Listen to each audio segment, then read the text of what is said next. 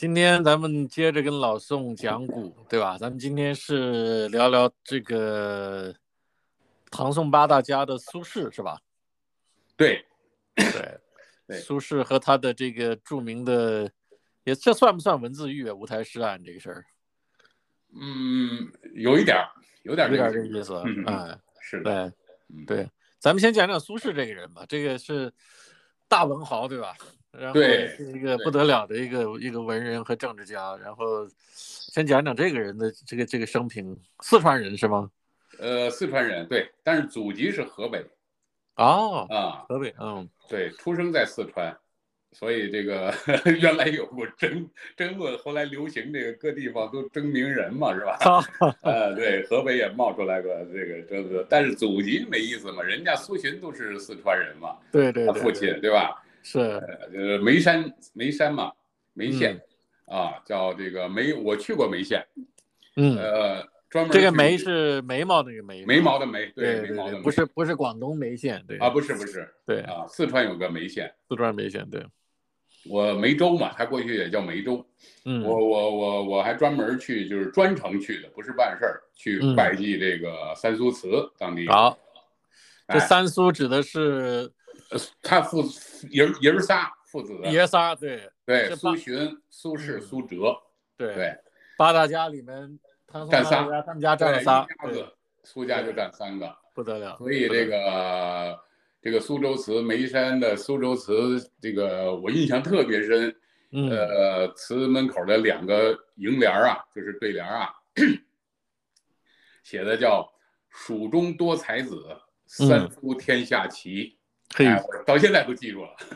对，这个这个是总结的好，对，嗯 所以苏轼呢，就是自小啊，他受的这个苏老，他父亲叫苏老泉嘛，苏洵啊，呃，受到极其严格、呃完善的这个教育和培训。哎，从这个常这个这个这个开蒙啊，基础知识上啊，到这个做人的道理呀、以及这个思维逻辑习惯呀、等等这些，都得到全面培养。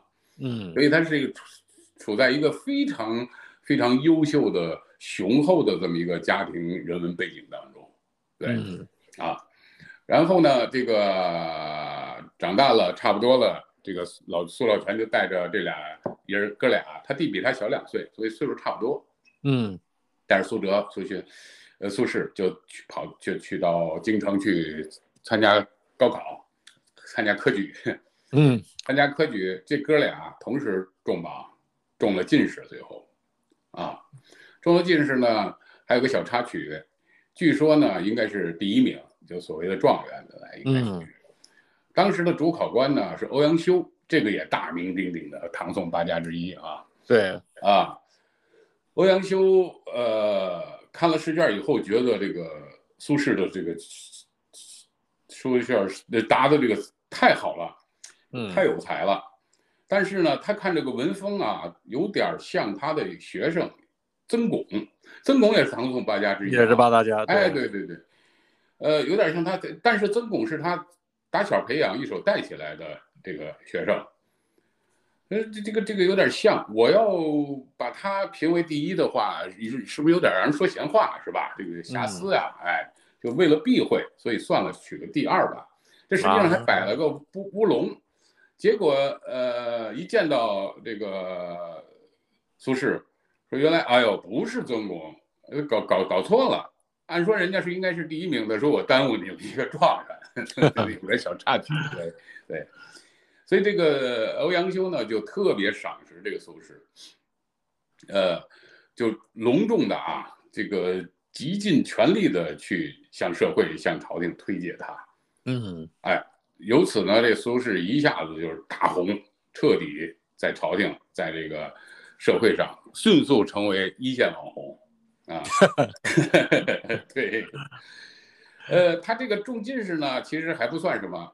对很多人来说，过去啊，绝大多数读书人来说呢，一辈子那个那个那个呃叫什么范进中举啊，是吧？中了举人都疯了，都对，但是对他中进士只是个小学考试，对他来说，为什么呢？之后接着没多长时间，呃，朝廷又搞了一次叫考策论，这个考策论啊，比中进士要难得多得多 n 倍。嗯，因为首先进士是三年一开科，他的这个策论是十年一开科啊，而且进士是取个几十人到一二百人，甚至两三百人，对吧？这一批，但是这个策论只考只取五人，你说说这个难度？苏进苏轼是考了呃第三等，嗯，苏辙是考了第四等，但是这俩一个第一，一个第二。那那就有点有点糊涂了啊！怎么会第三等、第四等一第一、第二呢？因为它分五等，一共考五个人，取五分五等，但是第一等、第二等从来没有给过人，空缺，明白吗？从来没给过。也就是说，第三等就是第一，就是最高的了。哎，所以他又等于苏轼又考了这个策论的十年取一次科，只取五人的第一名。嗯，这个不得了。不得了，这一下子这个名声啊又爆爆棚啊！当时宋仁宗，宋仁宗就高兴的，一看这个哥俩，啊聊了聊，了解一下，说好，回去了，呃，回宫里边见到他的皇后，高兴的跟皇后说，说我朕今天呀，为我们大宋江山得了两个宰相苗子，这是他的原话。嗯，呃，这个介绍这个就是说什么，就是渲染一下这个 苏轼啊。这个前前半截儿是多么的风光，而且是重点极其重点培养对象啊，对，造成对这个造成对他的心理对。但是人生啊，就是一个大玩笑，对吧？按前半生就是咱们平常让我总结说，呃，上帝是公平的，咱们平常说啊，什么给给人一般是给你打开一扇门，关上一扇窗，是吧？或者给你关上一扇门，开了一扇门。这个前半生，苏轼对苏轼来说，上帝是既给他开门又开窗，对吧？就达到这种状态。呃，但是立刻事儿就来了。今天就就后边咱们再讲啊，很有意思的一个，就是一个呃超级大美女，传奇的人生，然后她的人生直接导致了人苏轼的。人生极其重大的一次转折，这个很有故事的。对，之后呢，就是什么呢？苏轼遇到的乌台诗案，哎，嗯，他就开始他在朝廷里啊，在朝廷里重点培养对象啊，直接改往改这个宰相苗子去培养的啊。但是接着就就就，呃，开始这时候就开始党争了，就是什么呢？王安石变法嘛，新法，哎，对，这个新法就来了。变法呢，苏轼是。保守派，这时候皇帝也变了，这时候已经是神宗了。皇帝还是神宗，还是呃，对，已经神宗了。对，已经神宗他参加的科举嘛，对，是是是。神宗中间隔了个英宗，英宗呢就很很快，没两年啊就挂了。这时候就是神宗，所以呢，苏轼的这一生基本中间主要是在神宗这儿。对，那么呃，神宗就是这个仁宗的孙子了。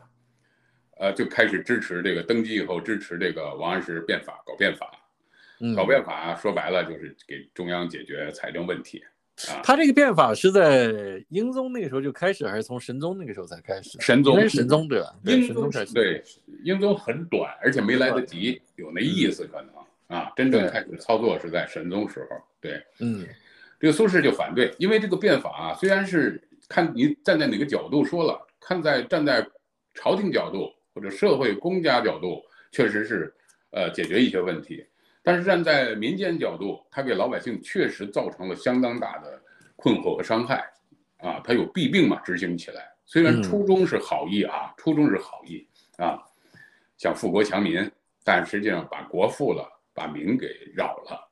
嗯，这里边有很多一个政策本身的一个设计漏洞啊。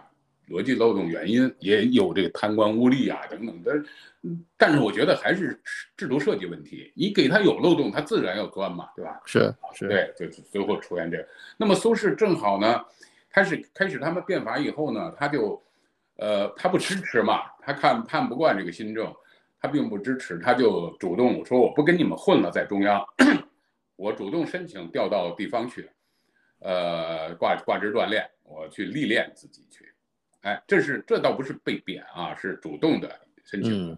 那么呢，首先就他就这这个新法一一听，这个这个这新党一听，呃，正好你在这碍眼讨厌没事儿老，对吧？说七说道八的，你走吧，眼不见为净，就给给他让他去哪儿了呢？到杭州当通判。嗯，哎，这通判就不是一把手啊，一个副手，地方长官副手，哎，做的不错。这时候接着后边呃当通判，然后又知密州。他写的有名的《密州出猎》嘛，江城子，哎，这是山东的，哎，密州，山东诸城，对你可能是不是离你老家不远啊？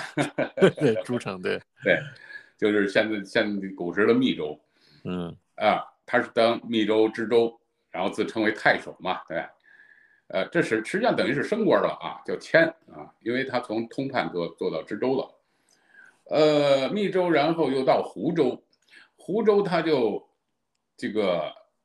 建开始，因为他这个过程啊，转这么一圈，又亲眼看体察民情，亲眼看到了社会的问题啊，新法给带来的问题，就对这个很不以为然。然后到了湖州以后，他当时这些呃官员的这个习惯啊，呃，一到任，李新就要给朝廷皇帝上个上个表，那叫啊，就是什么呢？感谢信。呃，都啊，感谢圣上栽培认可，然后我一定好好干，就大概这么一个意思吧。就是这个啊，一个一个流于形式的东西。可是本来一个简单流于形式的东西，他非要嘴贱，就说了几句两句不该说的话。嗯，就说哎，说我自己啊愚钝，知道我自己愚钝，跟不上那些新人形式。其实这话是有讽刺意味，而且把皇帝给烧上了，确实是啊。不满嘛，严重对这个新政别不满嘛。按按说这种事儿没有就没有，但是要深挖，很揪，它也就是事儿。所以这个话呢，就就被就被朝里有人就给举报了，嗯，举报就把他抓到，直接逮捕了，抓回到首都去，抓回。但是这举报的是我国历史上著名的科学家，还是第一个。对，呃，他但是他他没他那个没管用，就是沈括嘛。对，咱们小时候学过那课文《梦溪笔谈》嘛。对对对，不得了的，你对这个是不得了的人物，是真的是个不得了的人物。对对对，咱俩看法一样，就是说啊，这个才学呀或者什么呀，跟人品啊没关系，两回事儿，两回事儿，对，是吧？对，想不到是他举报干这种事，没想到，对，其实也也不奇怪，也不奇怪，这个这个很有逻辑，很有逻辑思维，这个。但是举报呢，他还没成功，因为这神宗啊没理他，没搭理他就啊，后边是差点死在是李定手里。这个李定就跟那个超级大美女有直接关系，一会儿咱要讲的。嗯，可是这个这可是沈括当时举报的，并不是他这个湖州谢上表里面这个这句话，不是对吧？他是前面写的诗，他是之前的，所以可见这个苏轼呢。这个乱写字儿是有这个传统的，哎，对对对，没错没错啊，这就是所谓的后来就经历这个最著名的乌台诗案嘛。对对对，这乌台诗案以后就获罪，被被差点死掉啊，但是还是命大，就去给弄到那个发配到黄州，黄州就是他最大的人生转折点啊。对，这个乌台诗案怎怎么怎么这个乌台指的是什么什么地方呢？乌台就是御史台。御史台是什么呢？这个机构相当于现在大家比较好理解的，就是中纪委加最高人民检察院的一部分职能啊，就这么一个机构。对，非常司法机构。对，这个乌台的呃，这御史台的最高长官叫监察御史，哎，不是御史大夫，叫御史大夫。御史大夫，对。哎，对。然后他的次官，嗯，副长官叫御史中丞。这个最后直接想搞死，差点搞死苏轼的人，叫李定。这个人就是御当时的御史中丞，是个非常高的其实职位。为什么？他那个首长官啊，御史大夫，经常不设，不设，也就是他是常务第一副院长，或者叫中纪委，或者按照美国的说法，就是这个应该是最高法官了，对吧？哎，他还不是法官，因为他是中纪委兼最高。检人民检察院的这么一角色，呃，他有最高法院，最高法院叫大理寺，大理寺这个审讯这个乌台诗案里边，大理寺参与了，而且人家是主审。就是宋朝说到这儿啊，其实为什么我我是一个特别喜欢宋朝？如果中国历史上比较的话，我是最喜欢宋朝的啊。你看，这是其中的一点，就是它有严格到严格和这个完善到令人吃惊的程度的法律体系、司法体系。但是它这个司法体系是在变法之前，王安石变法之前就已经是建立了这样的，一直有，一直有的这样，对吧？对，变法主要是搞经济。对对对，啊对，政治和司法体系一直有。呃，让人吃惊到什么程度？跟今天成熟的司法体系非常相似，非常先进的，非常相似，甚至几乎有那个叫什么陪审团的类似是陪审团的制度。嗯，让我们都不敢相信啊！你想是不是？所以所以把权力分散，互相这个哎，对，有有有律师，对，陪审团，有主审法，有法官，然后有检察院。有检察机构，有公诉机构，对吧？然后有抗诉，然后有再审、重新审核，然后有审定委员会等等这一系列非常完善。这这是这是你想想，公公元一千年的时候，哎，对对，这个是比在欧洲这些要要先进太多了。这个是对对，所以我就说很很喜欢最喜欢的一个朝代啊，宋朝。嗯，哎，那么他讲乌台诗，对对，经过这么一段儿。结果这个这一一番折腾吧，最后差点死，因为这个李定御史部门啊是坚决要置他于死地的，坚决要把他搞死。呃，好在反正一会儿咱们再说细节原因，就把他发配，最后落的结果是发配到黄州当团练副使。团练副使是个什么意思？呃，从官品上就是从八品，他从一个五品知州一下弄到这个从八品。而且专门加几个字，这个判决是不得签书公示，不得签书公示什么？这个很理解，字面上是吧？容易理解。对，剥夺政治权利。嗯，我解释就是这个意思。对，剥夺政治权利，你说多惨，一下就浪到这儿来了。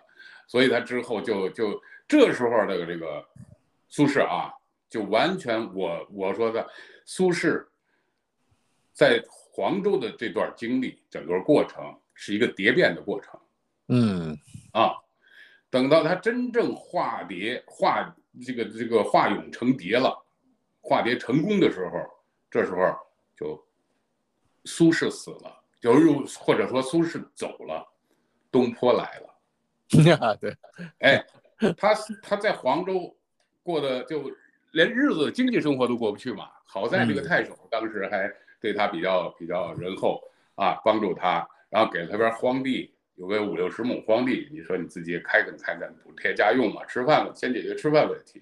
哎，这块荒地呢就在城东一个坡地上边，就叫东坡。对，所以这个东坡居士的名字是那个时候来的。对，所以我就说苏轼走了，经过这两三年、三四年的锤炼以后，嗯，你看他写的这个诗哈，他刚调到最早时候在这个密州的时候，咱刚才说这个过程。在密州的时候，那就是，呃，心里正是狂放的时候，对吧？豪情万丈，对未来、对前途充满了梦想与希望啊！所以从他词中都能看出来：老夫聊发少年狂，左擎苍，右牵黄，貂裘锦帽，千骑卷平冈。嗯，为报倾城随太守，亲射虎，看周郎。酒酣胸膛尚开张，鬓微霜又何妨？持节云中，何日遣冯唐？会挽雕弓如满月，西北望，射天狼。这个词写的呀，这个豪情万丈啊，是吧？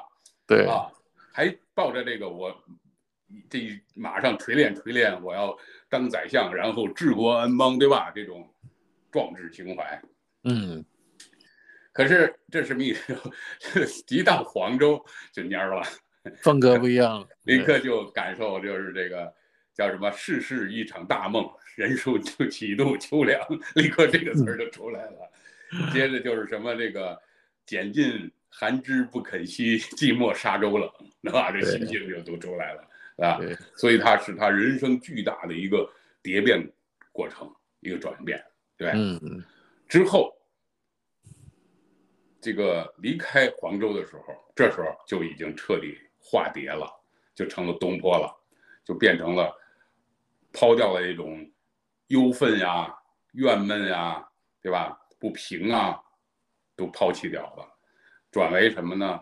豁达、平实、富有哲理，哎，完全变化了。从精神上、思想上、逻辑性完全变了，就对。所以他，他呃离开黄州是这个神宗想起来，哎，你这小子还凑合，其实也没那么坏，是吧？只不过没事嘴贱，那就给他呃再关照一下吧，就把他调他到汝州。汝州呢还是团练副使，听着名儿平级，但是级别不一样了。而且待遇也给了，提高了，就是等于迁了好一步了，是吧？是这样的过程。他呢，你无所谓，你给我什么？他这时候的态度已经，他往汝州本来是在北边嘛，汝州，结果他从这个黄州呢，不但不不往北走，他反而往南走，呵呵南辕北辙，干嘛去了呢？逛庐山去了。到了庐山，看完以后，这时候就有了。这个他人生中最有哲理的这一首诗：“横看成岭成岭侧成峰，远近高低各不同。不识庐山真面目，只缘身在此山中。”说的是庐山，其实说的是人生，而且是咱们所有人的人生。对，是不是这个意思？是吧？啊，哎，这时候就完全为什么说他已经蝶彻底蝶变了啊？这里面还有一个小插曲，好像是他在黄州的时候。他已经从传统的这个儒家已经开始变成释家，就是变成入佛了这样子，是不是入了佛门？那个时候，那个时候基本上就是跟佛教的就走得更近一点。那个时候，呃，对他这个人，其实就他一生啊，呃，他并没有一个绝对宗教式的信仰，但是他是儒释道全才啊，全全都去融融会贯通吧。可以这么说，对，他也写过偈子，如佛家的偈子是吧？但是道家的那种，对吧？那种那种那种通透，那种豁达、潇洒，也都有呀，对吧？嗯，哎，然后儒家的不说了呀，这个人尤其在这个呃艺术造诣上，那诗书画三绝啊，所以我们给他的结论是什么？呃，这个人不是一般的一个呃所谓文学家呀，怎么样的？这是千古一文豪，嗯，千古一文豪。对对，为什么是敢这么说？可能单项比有的人不差他，甚至高于他，但是通才、全项、综合实力绝对千古第一啊！综合实力啊，绝对千古第一。所以这个为什么说上帝就把门和窗户全一块给他打开了？对，从这个角度说的就是，那么之后接着继续，他就呃回汝州，结果没多长没多长时间还没到呢，他就游山玩水吧，他吊儿郎当，我老子不在乎你这个，对吧？也不甩你，结果没到汝州呢，哎，这个神宗就挂了，挂了以后呢，就是新皇帝继任，就是哲哲宗呢。哲宗这是这个这个这个还是新派，其实心理支持，但是呢，这个他的皇太就是神宗时候的皇太后，到了哲宗就是他的太皇太后了，叫高氏，高氏专权，借口是是哲宗是年龄太小，垂帘听听政啊，就垂帘听政不是从慈禧开始的啊，早就有，呃，实际上就是太太皇太后专权。太皇这样说了算。太皇太后高氏是个旧派、旧党派，跟苏轼啊、司马光啊是一伙儿的一派，就把苏轼直接你也别回与去汝州了，直接调到中央来了，调回中央，调回中央就给安排任什么呢？任这个翰林学士。这个宋代的翰林学士是非常高的多高呀？对，哎对，跟明清的翰林学士还不一个概念，对，他的地位非常高。品级倒不是说的到一二品啊，但是这个地位、身份是非常高。就是下一步按照咱们今天的这个设置来说，翰林学士相当于什么？文化部长吗？嗯，比那个高。还不对，不完全算，因为文化部长是你一个国务院底下就是行政六部里边的，对吧？嗯，六部的算，但是他呢算礼部里边的吧，对吧？算礼部尚书这一类的，相当于文化部长。嗯，呃，但是这个翰林还不一样，翰林是基本上参与制定国策啊，啊，这就对。这些的了，政治路线方针，对国家的这个意识形态领域建设，哎，嗯。参与这些大事儿，更高一层应该是。对更高一层。对对对，那么下一步就是宰相了嘛，这样啊，呃，但是呢，他回去一看，这帮子人啊，呃，新党上，因为他党争嘛，他是人是非常正直的苏轼，所以他两边啊都不得哥们儿，就是哪边都不待见他。说他是旧党，他是思想意识上或者政见上是比较守旧，但他守旧不是党气，而是他看到以他眼睛看到的，以他的事实民情为出发点的。就嗯非常正直，但是又又矮板，所以他对这个跟这个旧党呢又杠，又看不惯。你们打击新党，你不能不能政治上为打击而打击，对吧？就成了政治两派互相报复了，有什么意思？那我们就事论事儿，该对的就是对的，不对的就不对的。他是主张这样子的。嗯就旧党也不容他，他本来是旧党一派的被视为，因为这个还差点被被杀头，结果旧党不容他，就不招待见，不招待见又给开始了贬的这个过路上，后来就是就一下子狠了，贬到这个惠州，惠州就现在广东的惠州啊，是。现在那是不得了啊，那那是那个那个改革前沿，对吧？流放啊，那个时候是往南方，这儿是个。兔子不拉屎的地方。对 对，这是不是有点像韩愈当时被给踢到这个这个潮州的那种感觉？哎，对对对对。然后他到惠州，他又不老实，嘴还贱，又写这诗嘚不嘚的，被这个这时候贬他是谁呢？是个叫张敦的人。呃，这个人是个是个呃哦呃对，那时候后来不对，那会儿贬还不是旧党贬的，这个到惠州以后又是新党上来了，因为是哲宗亲政了。哲宗本身可是个新党，知道吧？他那太后原来是个旧党，你就知道这个变化，政治变化，你说有什么意思在这儿倒来倒去的，对吧？嗯啊，最后哲宗又新政，又是这个新党当政，这一下新党里边有个叫张敦的，跟王安石几乎齐名的，就是新党里的核心人物，就把这个苏轼一下就贬到惠州去了，你就跟他远远了吧，你也甭黄州了，你就直接给你弄到不毛之地去了，他比较狠。但是这个人呢并不坏，就那会儿的党争啊，尤其像司马光、王安石、张敦这一类的啊，都是正人君子，虽然政见不合啊，但是都是个人的私德是没问题的。为什么这么说？就当时乌台诗案的时候，张敦作为新党，等于这这个苏轼的反对派，完全对立的一派的领袖人物，亲自向皇帝说情给苏轼，说坚决不能杀士大夫，坚决不能杀才子，天下才子。哎，这个是宋朝的，也是一个不成文的规的规定，成文不成文的规定。其实成文，啊为什么成文呢？但是又可以说不成文呢？因为确实公开没见到这个文。但是成文为什么又说成文呢？是确实有这个文，这个文写在哪儿？写在宋朝皇帝的太庙里边，就是他的家庙里边儿。太庙里边有一座碑，碑上刻着当时太祖亲笔写的遗训，平常不许看，拿那个布包着盖着的。什么时候看呢？只能谁看呢？只有皇帝本人看。啊，什么时候看呢？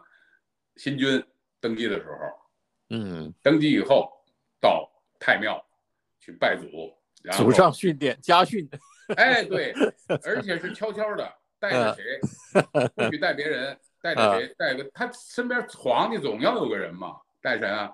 带不识字儿的太监，哎，带不认字儿的太监，生怕这事儿传出去。哎对，然后一块儿去去了，把那个呃包着布一揭开，一看那碑就据说特别神奇，但实际上很简单，没什么神奇的，就两段话，两层意思，一个是什么？对柴家，就是因为人家那个柴世宗嘛，柴荣嘛，嗯，他赵匡胤呃夺得人家天下嘛，是对柴家后代要呃善待。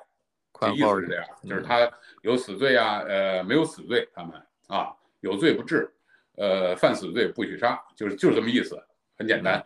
第二条就是不得杀士大夫，嗯啊，就这两条，很简单。这个士大夫指的就是广义的知识分子，文人士大夫嘛，对，哎，当官这些嘛，文人读书人嘛，哎，不杀士大夫，嗯，不能这事儿千万这事儿千万不能叫士大夫们知道，是要哎，对，让他知道他翘尾巴，而且他他妈的胡来了呀，对，所以这是万事都是有利有弊的，所以不给看。对啊，然后最后结尾就这两层意思，结尾缀缀上一句，有一句缀叫什么？而且这态度为什么后边后世各代皇帝都严格遵守的？因为太祖说了狠话了，叫什么？就不按这个规定办的人啊，后代我的子孙后代，天诛地灭，不得好死。这说多狠啊！发誓了，真是不得了，哎，对，古人又信这些嘛，对哎，所以他等于是一个铁训，是一个国策，也是基本国策了。他不是嗯就这么来的。也就是说，呃，也就解释刚才我说为什么又叫成文，又叫不成文呢？你说它不成文吧，它确实有这碑，只有皇帝的。可是他说的成文吧，社会上没有，对外不公布。哎，只有皇帝自己能看。但是大家后来这事儿怎么出来的呢？是这个靖康之耻被人家金朝给掏了老窝了，就把那碑给弄出来了。啊，对 老底儿爆了，对对对，就这么一个过程啊。对所以咱这个这个呃，也因为这个万幸吧，所以就没有死，可是被发配到这个呃惠州。惠州呢，你就老老实实待着算了嘛，折腾这样子了，当时年龄也不小了也，六六十来岁了，哎嗯，又嘴贱，说我在这儿过得贼美，一觉自然醒，怎么样怎么样的。这张敦刚才说那这个宰相就看到了。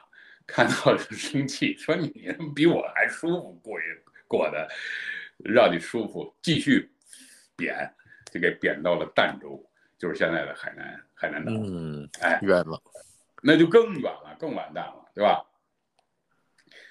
呃，他到了惠州还嘴贱呢，还日啖荔枝三百颗呢，是吧？不辞长作岭南人呢，更让让这个朝廷越干越生气嘛。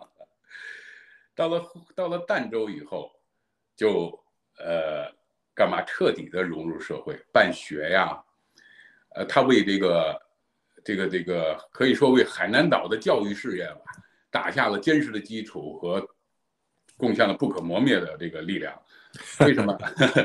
就在他之去之前，儋州就是海南岛，整个海南岛从来没有中举的人。对，开科举以后啊，从来没有过中举的人。那么苏轼办了几年学，不长，大概两两三年吧，没有三年应该，就就就一个中举，一个中进士，出了两个，啊，哎，就是他的学生，就是他的学生，培养人才，对，哎，对，所以说他为海南岛教育事业啊 做出巨大贡献。对。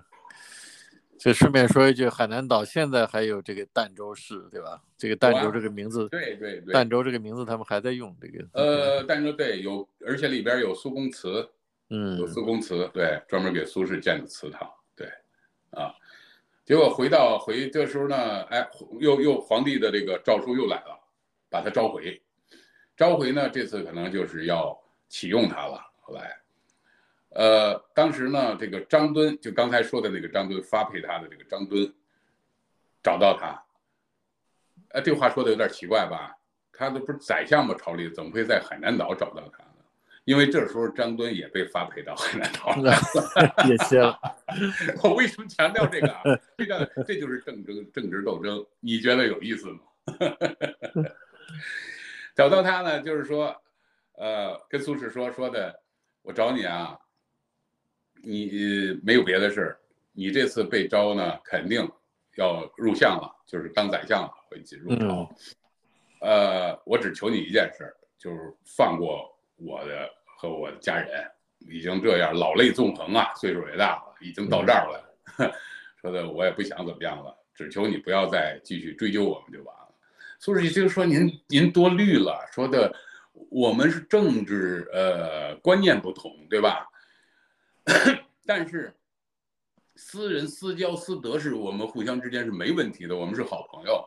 嗯啊，说你放心，我绝对会该关照关照你。这样的，这苏轼就上路往回赶，往回赶，到了常州呢就走不动了，病了，病了就说住一段再走，结果这一下就死在了常州。嗯，这就是一辈子一生。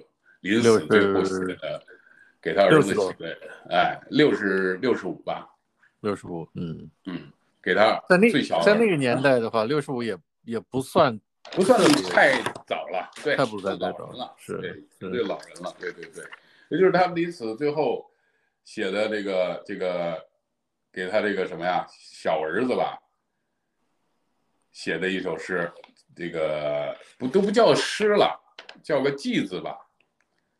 就是什么呢？著名的这个“庐山烟雨浙江潮”，嗯，未到千般恨不消，不消，对，道德还来无别事，嗯，庐山烟雨浙江潮，对，这个这是，对，这是被被佛教认为是一个禅一首禅诗的一首很有禅意的偈子，算个句子，对，算个句子，对，可以大家可以参一参这个。没错，这个有点这个跟那个什么有点异曲同工的意思，就是叫这个呃云在青天水在平啊，看山还是山，看水还是水，是的，是吧？就让我 给他解释俗人的话，就人生原来是个圈 这就是苏轼的一生，是是是。